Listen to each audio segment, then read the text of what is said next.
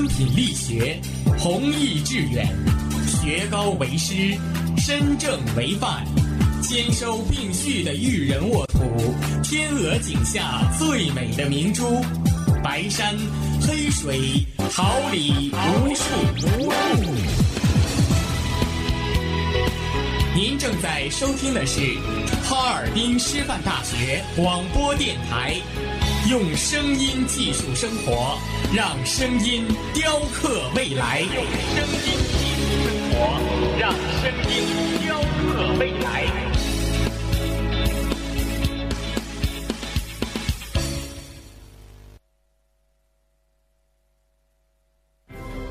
지금 이게 지금 이게 뭐 하는 짓이에요? 내가 너한테 할 수 있는 가장 이기적인 짓. 初雪的时候怎么能没有炸鸡和啤酒？学期的伊始更少不了教授和二千。重温那个男人的地球巡礼，在冻结的时间里说出“我爱你无论在不在一个时空，最纯粹的永远是爱情。”。你是否期待寒假里那场唯美的星际之恋萦绕梦溪湖畔，吟唱出四百年的等待？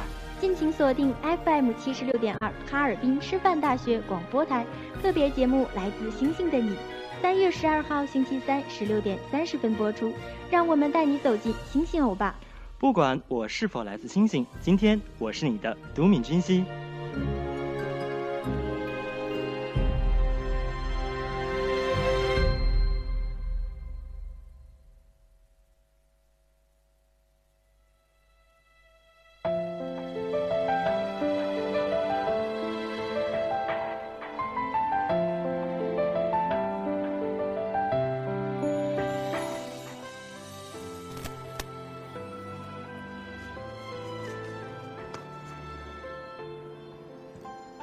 携一缕晨曦，愿几许书香，一份关注，一份展望。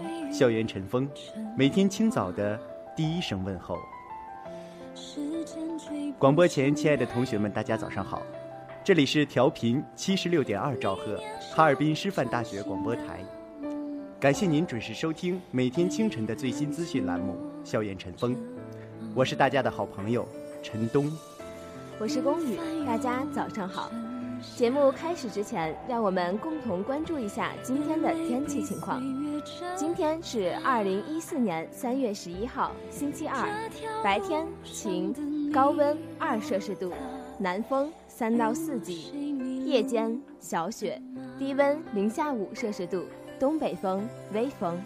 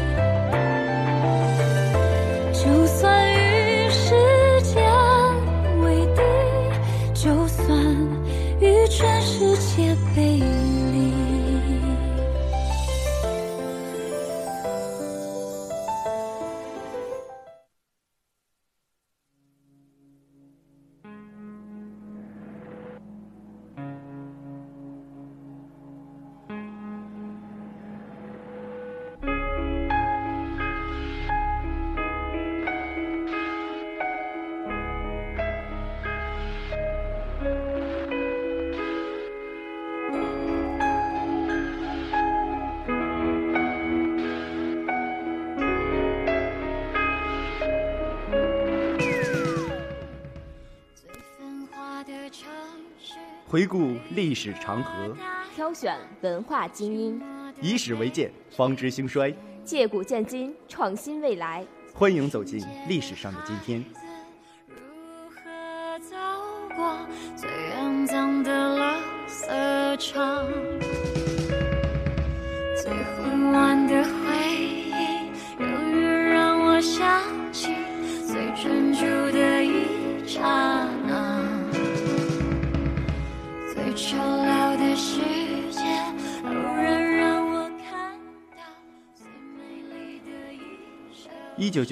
三月十一号，陈露获中国首枚世界花样滑冰金牌。一九九五年三月十一号，中国选手陈露在英国伯明翰举行的世界花样滑冰锦标赛上夺得女子单人滑冠军，为中国在世界大赛中赢得第一枚花样滑冰金牌。陈露，一九七六年十一月二十四号出生在吉林长春一个体育之家，父亲原是冰球运动员，母亲曾是乒乓球高手。他身高一米六二，一九八零年入长春市南关区业余体校，开始花样滑冰基础训练。一九八七年，年仅十一岁的陈露在全国花样滑冰冠军赛女子单人滑比赛中完成了三种三中跳动作，引起轰动。一九八八年。陈露第一次出国比赛，在莫斯科国际花样滑冰邀请赛女子单人滑成年组比赛中获得第十二名，被授予金娃娃奖。一九八九年，陈露参加全国花样冠军赛，完成了五种三周跳，震惊了国内冰坛，第一次获花样滑冰冠军。此后，她一直垄断着全国女子花样滑冰冠军。一九九零年，参加了在匈牙利举行的世界青少年花样滑冰锦标赛，获得单人滑第三名。从一九九三年起，陈露在世界锦标赛和奥运会上均获铜牌，被人称为世界大赛中的“陈老三”。一九九五年一月，她夺得第八届全国冬运会女子单人滑冠军。十二月，赢得日本花样滑冰大奖赛和四精英。国际花样滑冰邀请赛女子单人滑冠军，并第一次被评为全国十佳运动员。从1992年起，陈露一直被评选为全国冰雪十佳运动员。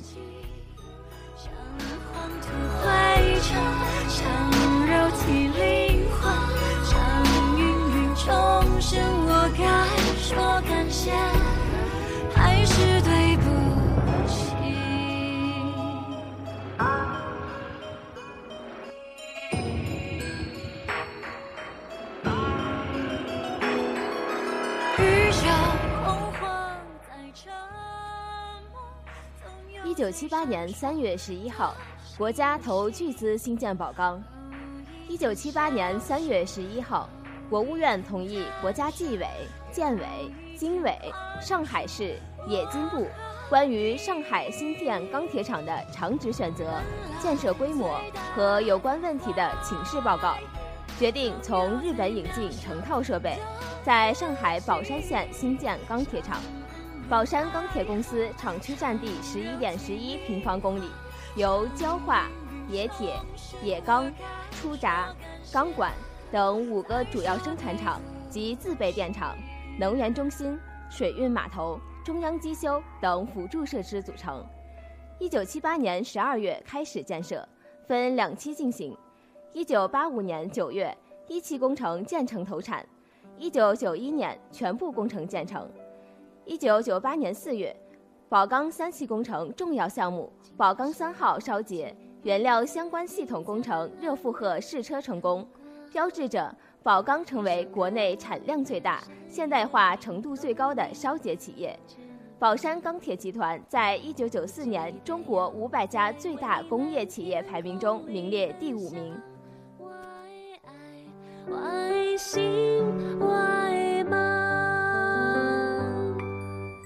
梦中迄个人，是心爱的你，给我不顾一切的勇气。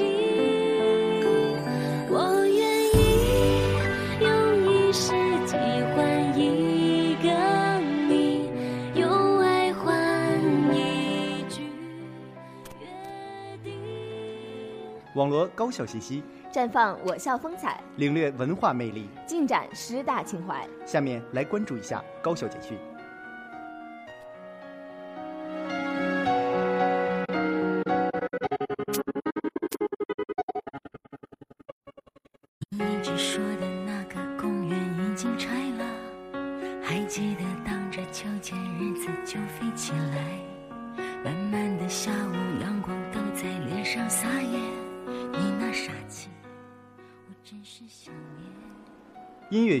举行树立良好学习风气动员大会。三月五号下午，音乐学院树立良好学习风气动员大会在音乐厅举行，音乐学院相关领导及辅导员老师出席会议。会上，学院副院长孙鹏总结了上一学期期末考试学生的整体表现，对考风不良现象提出严肃的批评，并真诚劝诫考试成绩不理想的同学，利用补考前的有限时间，努力复习，在补考中取得优异成绩。学院党委副书记赵杰在会上表示，学院今后将严抓学风、考风，希望全体同学奋发图强，做一名合格的大学生。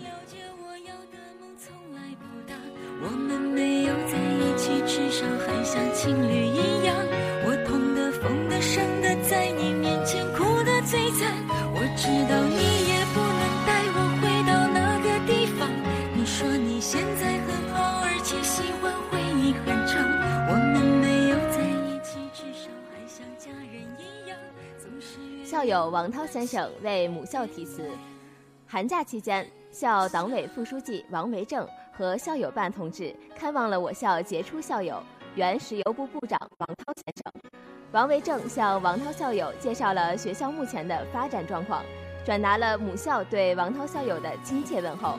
王涛校友表达了他对母校深厚的眷恋之情，并亲笔题词：“立德树人，铸就行知文化，春华秋实，弘扬师大精神，送给母校。”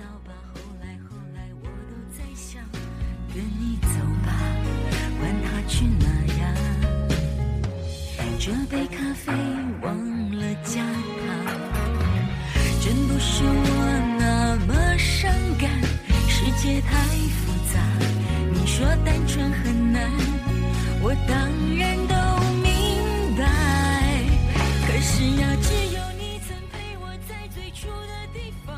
关于二零一四年度赴日本明星大学留学的报名通知。根据我校同日本明星大学协议，我校将于二零一四年九月向日本明星大学派遣若干名交换留学生及进修生。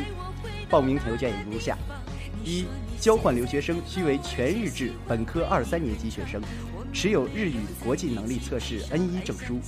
交换留学生在日方免收学费、国际旅费及在日生活费自理。二、进修生需为全日制本科三四年级学生。持有日语国际能力测试 N 一证书，进修生在我校在籍期间，明星大学免收学费、国际旅费及在日生活费自理。进修期结束后，必须在明星大学攻读硕士学位，学费自理。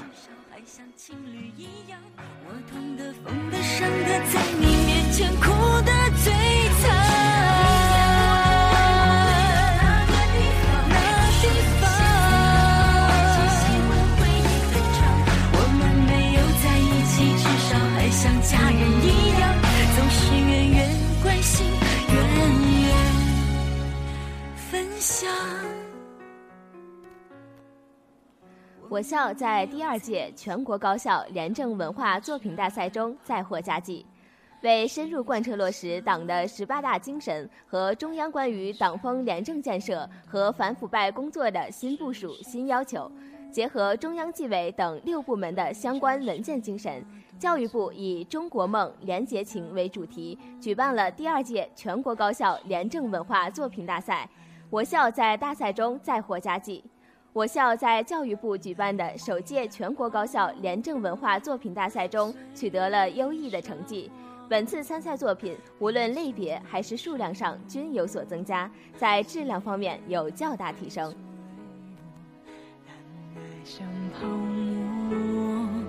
如果能够看破，有什么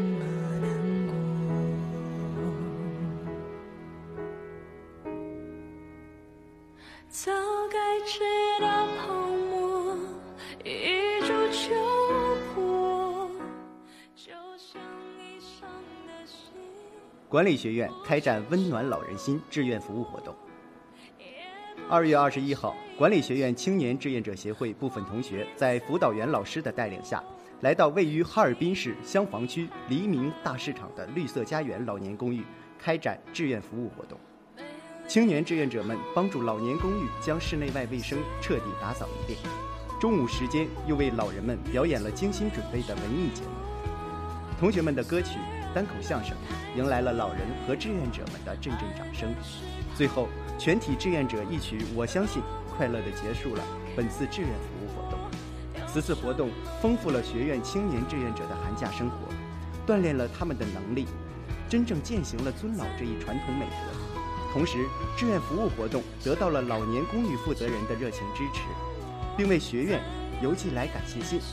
未来的日子里，志愿者们将秉承着无私、奉献、友爱的志愿服务精神，继续将学院的志愿服务活动进行到底。有什么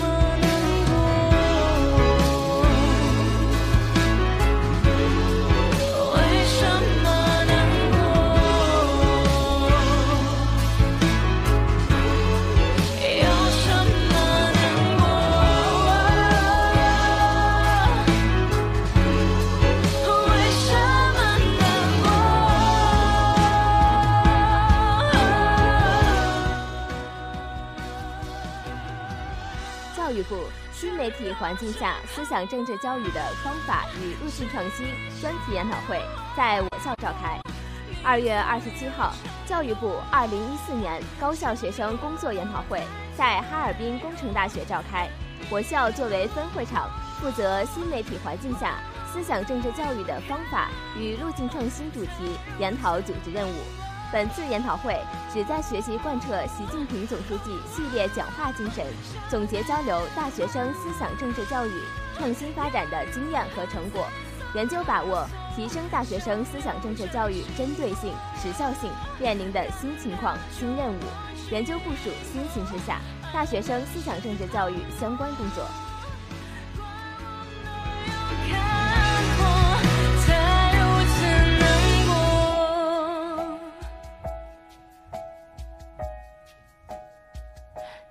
在雨下的泡沫，一触就破。当初炽热的心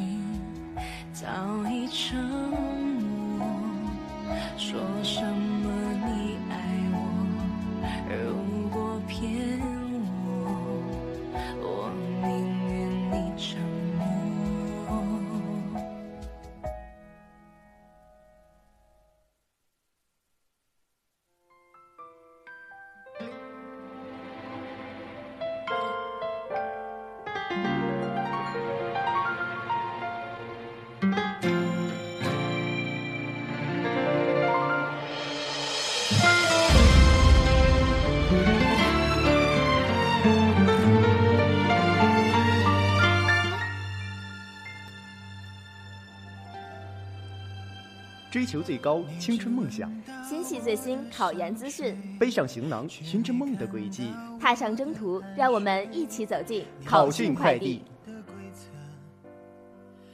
我有我的选择，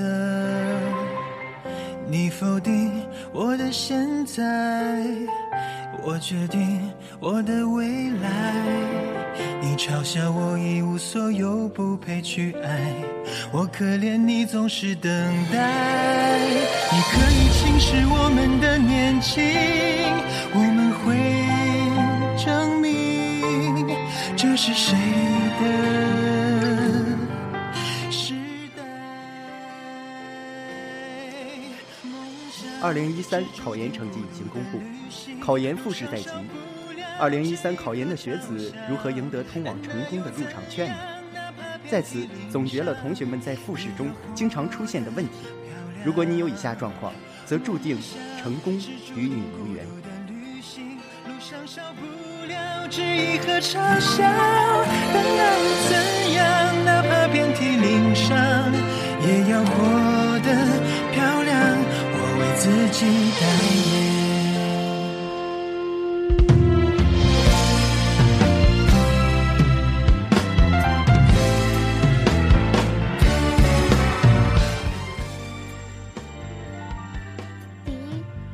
分数高，盲目自信。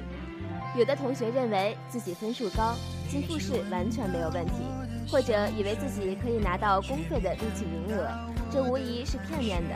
每年约百分之二十进入复试的考生被淘汰，这无形中增加了复试的难度。复试偏重于考察学生的心理素质和科研能力，应变能力和科研能力尤其重要。专家指出，在复试时，导师将通过交谈和提问，对考生的基础知识、应变与表达能力、创新意识进行全面考察。心理素质不高，或者科研能力不强，或者专业知识面不广的考生，也有可能菜鸟。考高分不一定排名高，即使排名高，照样被刷，尤其是非应届生和外校生。理由是不懂专业知识，只会考试。所以在等待复试或者调剂的过程中，建议大家主动联系导师，时刻关注招生动向。是注定孤独的旅行，路上少不了质疑和嘲笑，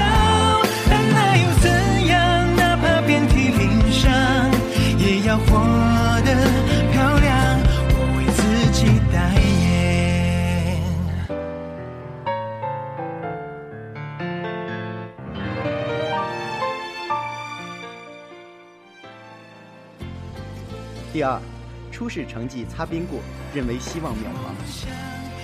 差额制实行后，每年有百分之一百二十的考生进入复试环节。即使你排名不靠前，只要做好充分的准备，获得录取资格也并不是不可能的事情。所以，不到最后，千万不要放弃。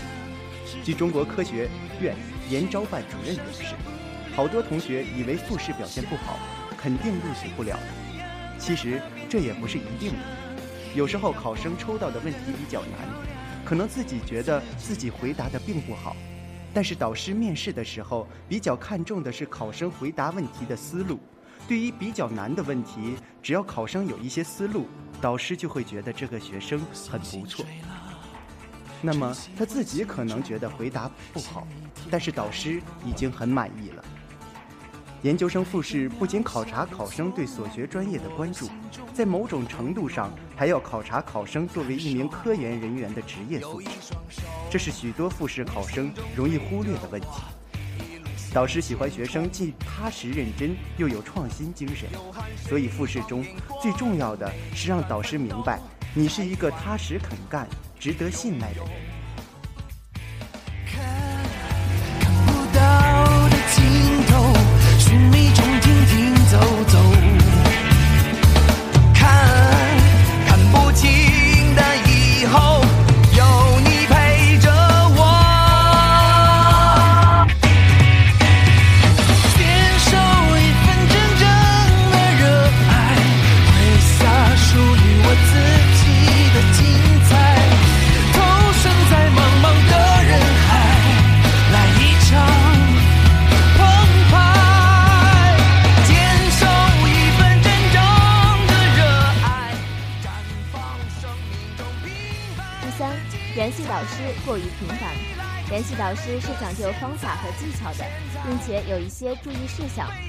做到有理有节。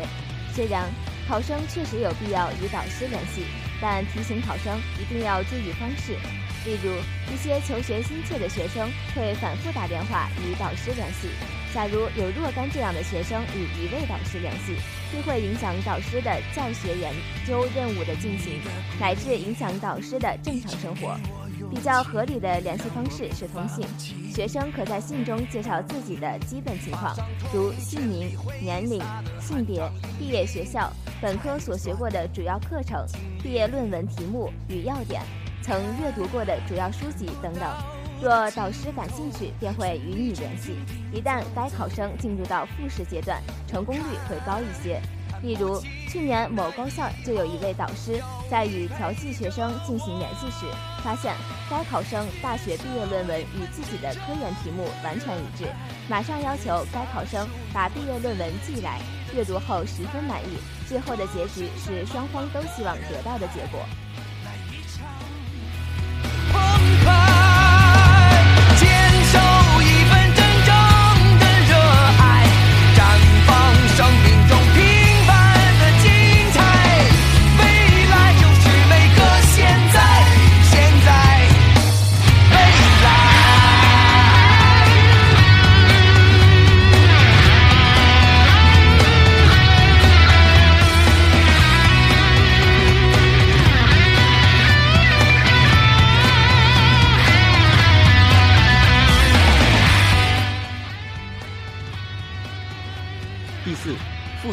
懂装懂，夸夸其谈。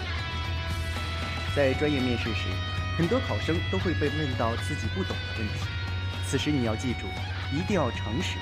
对于不会的问题，就说自己不是很了解，把自己所了解的尽量说出来，不要不懂装懂。导师既然问了那个问题，表明导师对问题很了解，考生靠蒙是不能过关的。如果老师问的问题你实在不知道，也不要慌张，更不要胡扯一通乱解释。考生最好在告诉导师不懂之后，尝试着对问题进行自己的分析和理解。这样，老师会感觉这个学生虚心诚实，善于思考。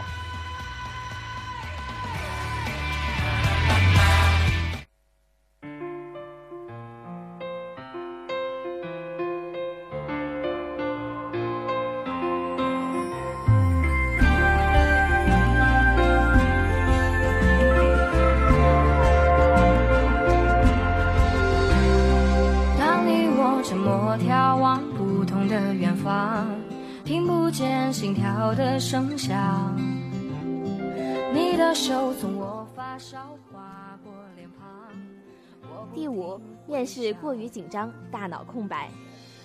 考研面试中，很多考生买了很多书，也背过一些类似的面试题，准备还算充分，但面对考官时，头脑就一片空白。头脑一片空白，其实有两种情况：一是完全不知道怎么答，基本上没有思路；二是答题前十秒头脑一片空白，一紧张双手就喜欢忙个不停，做些玩弄领带、扒鼻、抚弄头发、掰关节、玩弄手中东西这些动作，出现完全不知道怎么答，接着就是不知道怎么答，基本上没思路这一情况。对考生来说，不仅需要掌握面试技巧和正确的解答方法，还需要考生不断学习，进行梳理，加强思维训练，注意创新思维的培养。同时，适量的实战演练也是必不可少的。此外，提醒考生回答问题时要自信、谦逊、坦然、大方、得体、礼貌。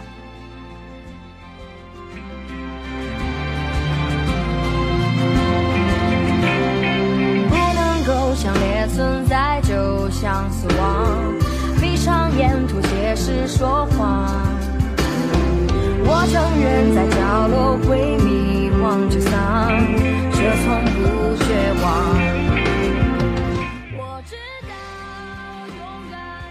第六，专业不明确。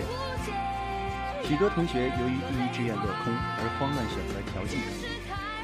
为了增加读研的几率，有一部分同学选择一些冷门专业。显然，这种想法并不明智。在以后的就业中，不仅会面临毕业即失业的状况，而且对自己职业发展并没有很高的提升。另外，也有很多同学盲目的广撒网，选择多所学校。虽然说多投递是好事，但是所谓有选择，但不不能乱选择。选择并非越多越好。当同时几个学校都愿意接受你的调剂时，要综合考察这几个学校的公费、自费情况、师资力量、研究方向、硬件设备等等，最终确定两三所学校，并且保证这几所学校的复试时间不发生冲突。这样既增加了成功的几率，又防止盲目性。所以说，在着手调剂工作时，切忌病急乱投医。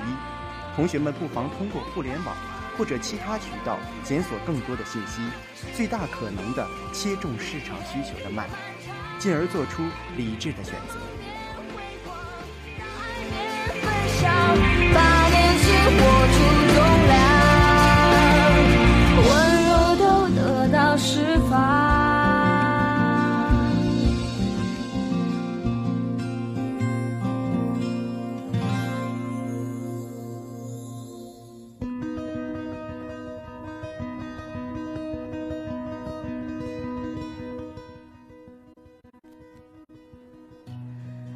三年考研的同学一定要记住以上六点，在复试中稳定发挥，取得一个理想的成绩。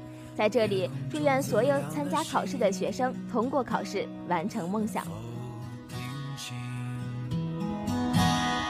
那仰望的人，心底的孤独和叹息。哦，夜空中中最亮的星，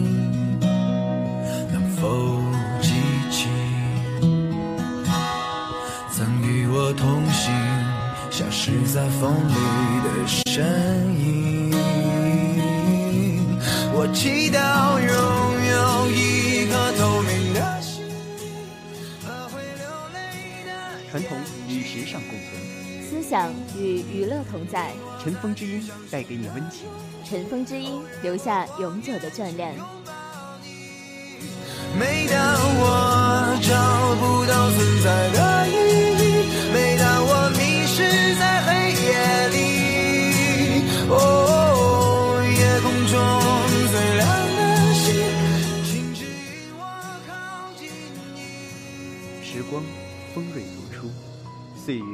漫然掠过。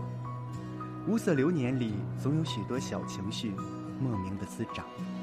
从不理人是否反抗，自在的躲猫猫般于骨子里妖娆跳跃，直至受到眉间，方可满足的鬼笑着走开。很痛，然而有时人却极爱这般孤寂，因为只有在这样一个静默的周遭下，内心才能更为波澜不惊的洗涤尘世。是等太阳升起，还是意外先来临？我宁愿做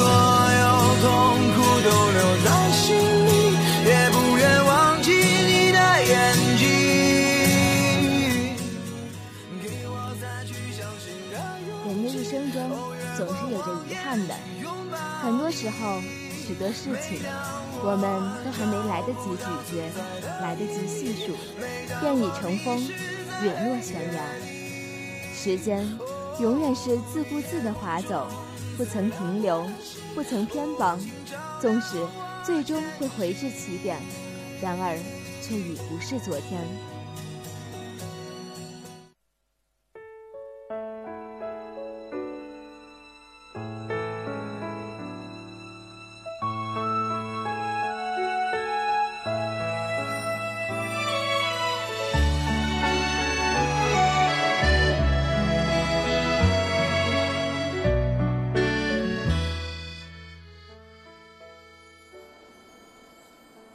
静的，打开记忆的盒子，回想前尘旧事，竟是陌生而又遥远，惹得自己都哭了。那些缝缝补补、不肯丢弃的执着，于现眼前，终成为一境清寒，弥漫成伤。如若可以，我多想可用三千桃花，灿笑着妖娆成趣，装点此生成值，许自己百媚缠身。在茫茫人海旁。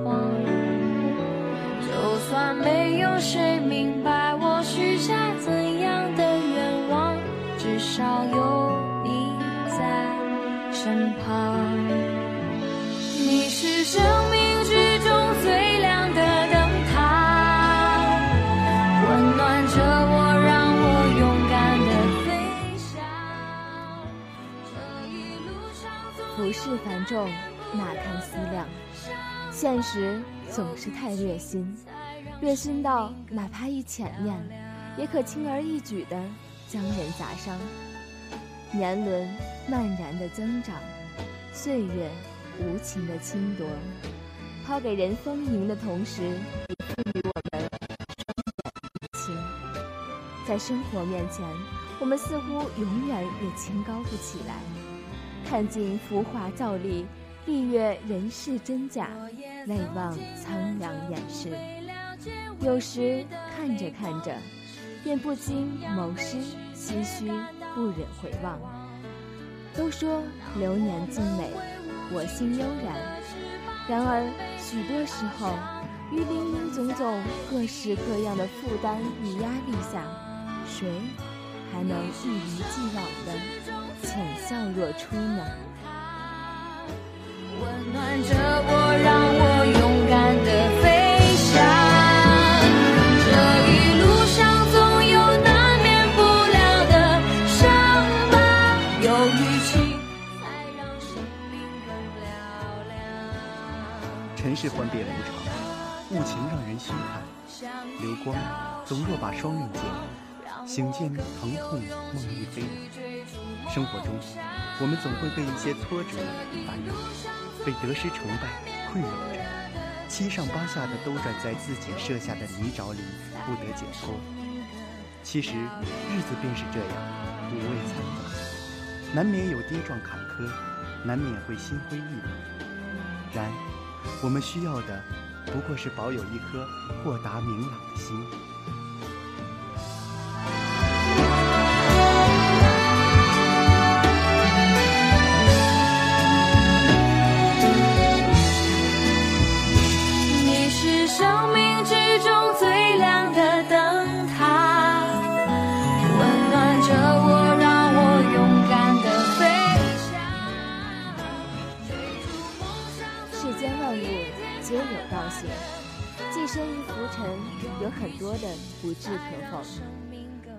觉得每个人来到这世上都是带着使命的，我们各自在自己的路上走着，一路萧杀，一路奋进，亦一路舔伤。平仄两旁，夭夭成趣，或是寂寞冷消，终归不过是心境。人生本就如此，兀自流走，不落痕迹，却又让人双脸难掩。不论怎样，烟雨风尘，我们只消素淡走着，其他交与时间。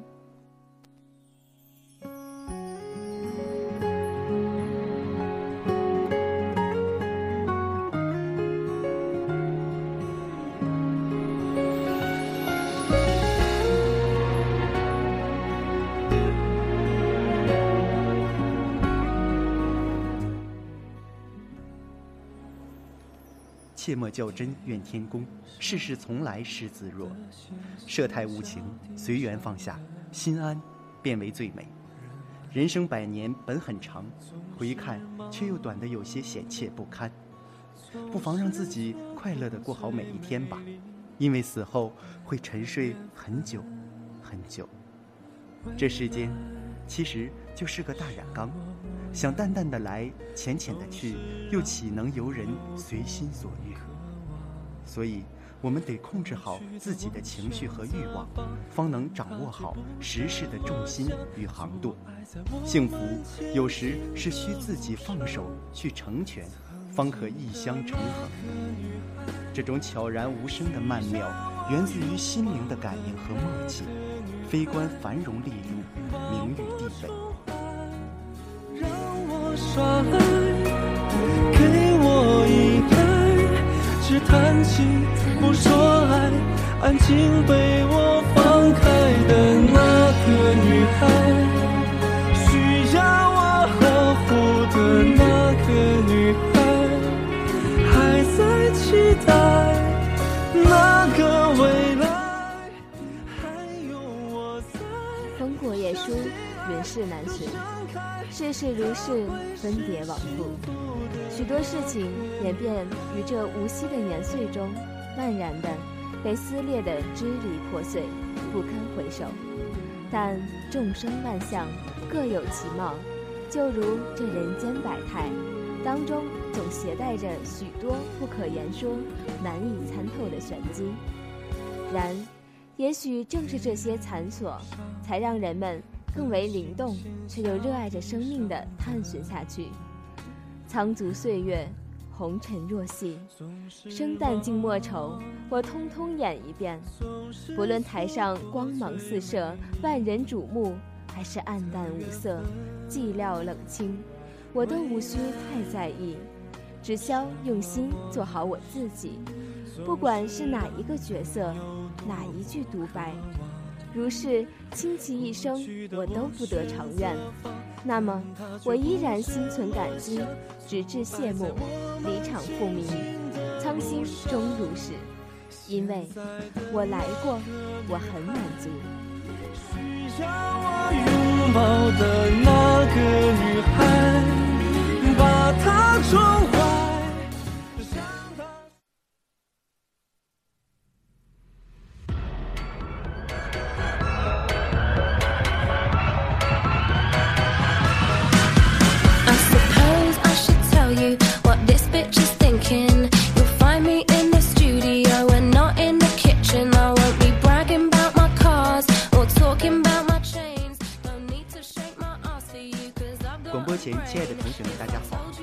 是调频七十六点二兆赫，哈尔滨师范大学广播台。感谢您准时收听每天清晨的校园晨风，我是大家的好朋友陈东。大家早上好，我是龚宇。节目结束之前，让我们回顾一下今天的天气情况。今天是二零一四年三月十一号，星期二，白天晴，高温二摄氏度，南风三到四级，夜间小雪，低温零下五摄氏度，东北风微风。今天的节目到这里就结束了，感谢您的准时收听。今天十一点五十到十二点三十分，为您带来最新资讯，资讯零距离。十六点三十至十七点二十，青春趣味豆。十七点二十到十八点十分，让我们一同走进师大会客厅。十八点十分到十九点三十分，我与音乐有个约会，用音乐寄宿心情。同时，我们也感谢今天的编辑刘志新、导播有月、监制红日。我们下期再会，再见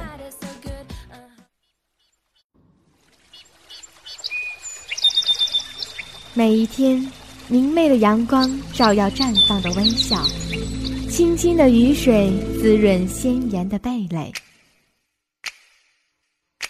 仰望那神峰之巅神奇的奥秘，俯视那细小萌芽最初的美丽。把快乐握在手心，摇晃出绚丽的梦想。